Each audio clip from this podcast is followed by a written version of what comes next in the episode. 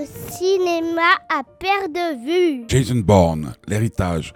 C'est la, suite de, la saga avec euh, toutes ces intrigues qui nous ont tenus en haleine des films durant, avec un nouveau héros incarné par un acteur euh, très dynamique euh, qui s'appelle Jeremy Renner.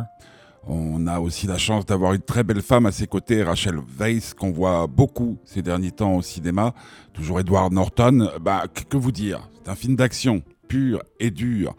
euh, qui dure plus de deux heures et qui nous tient en haleine pendant plus de deux heures. Moi, j'ai juste euh, peiné un tout petit peu à la fin parce qu'il y a une longue, longue, longue euh, poursuite dans les rues de Manille, si je ne m'abuse. Et je sais que je ne m'abuse pas.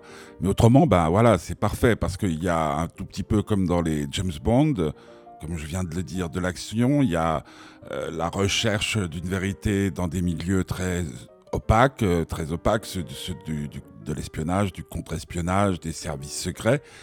Et puis, ben, ben, il y a, y la maîtrise. euh, c'est le scénariste des précédents euh, épisodes de cette saga qui réalise le film et donc il en connaît euh, tous les tenants et les aboutissants. Le spectateur est vraiment, vraiment gâté. J'aurais même tendance à dire d'une façon un tout petit peu vulgaire, il en a pour son argent. Donc pour toutes ces raisons, Jason Bourne, l'héritage, est un film que vous vous devez de ne pas manquer parce que tout le monde, à mon avis, risque d'en parler.